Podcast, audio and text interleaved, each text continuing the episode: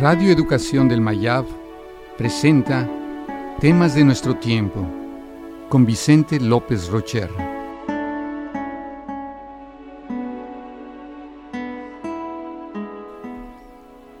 La mente humana.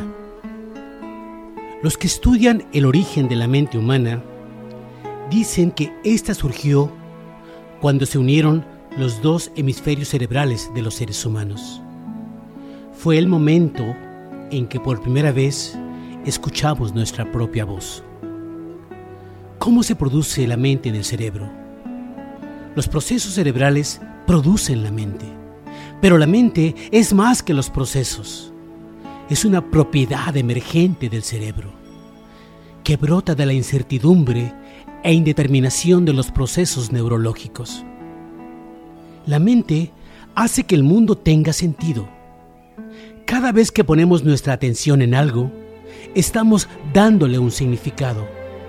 Al percibir, nuestro cerebro ordena y selecciona algunos estímulos, conformando la mente humana.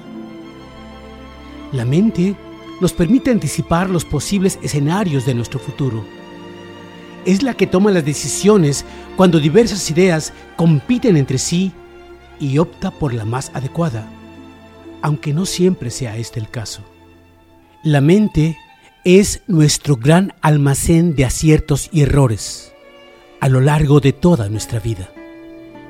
También tiene la facultad para interpretar los deseos, intenciones y creencias de los demás sobre la base de nuestras propias sensaciones.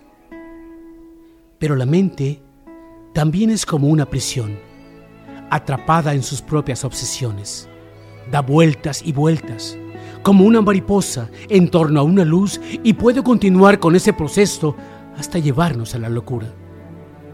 No hay peor prisión ni más dura esclavitud que estar atrapados en nuestros propios pensamientos.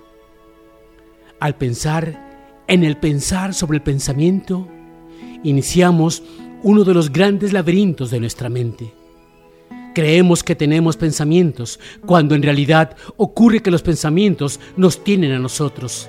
Ellos entran y salen a nuestra mente sin pedir permiso.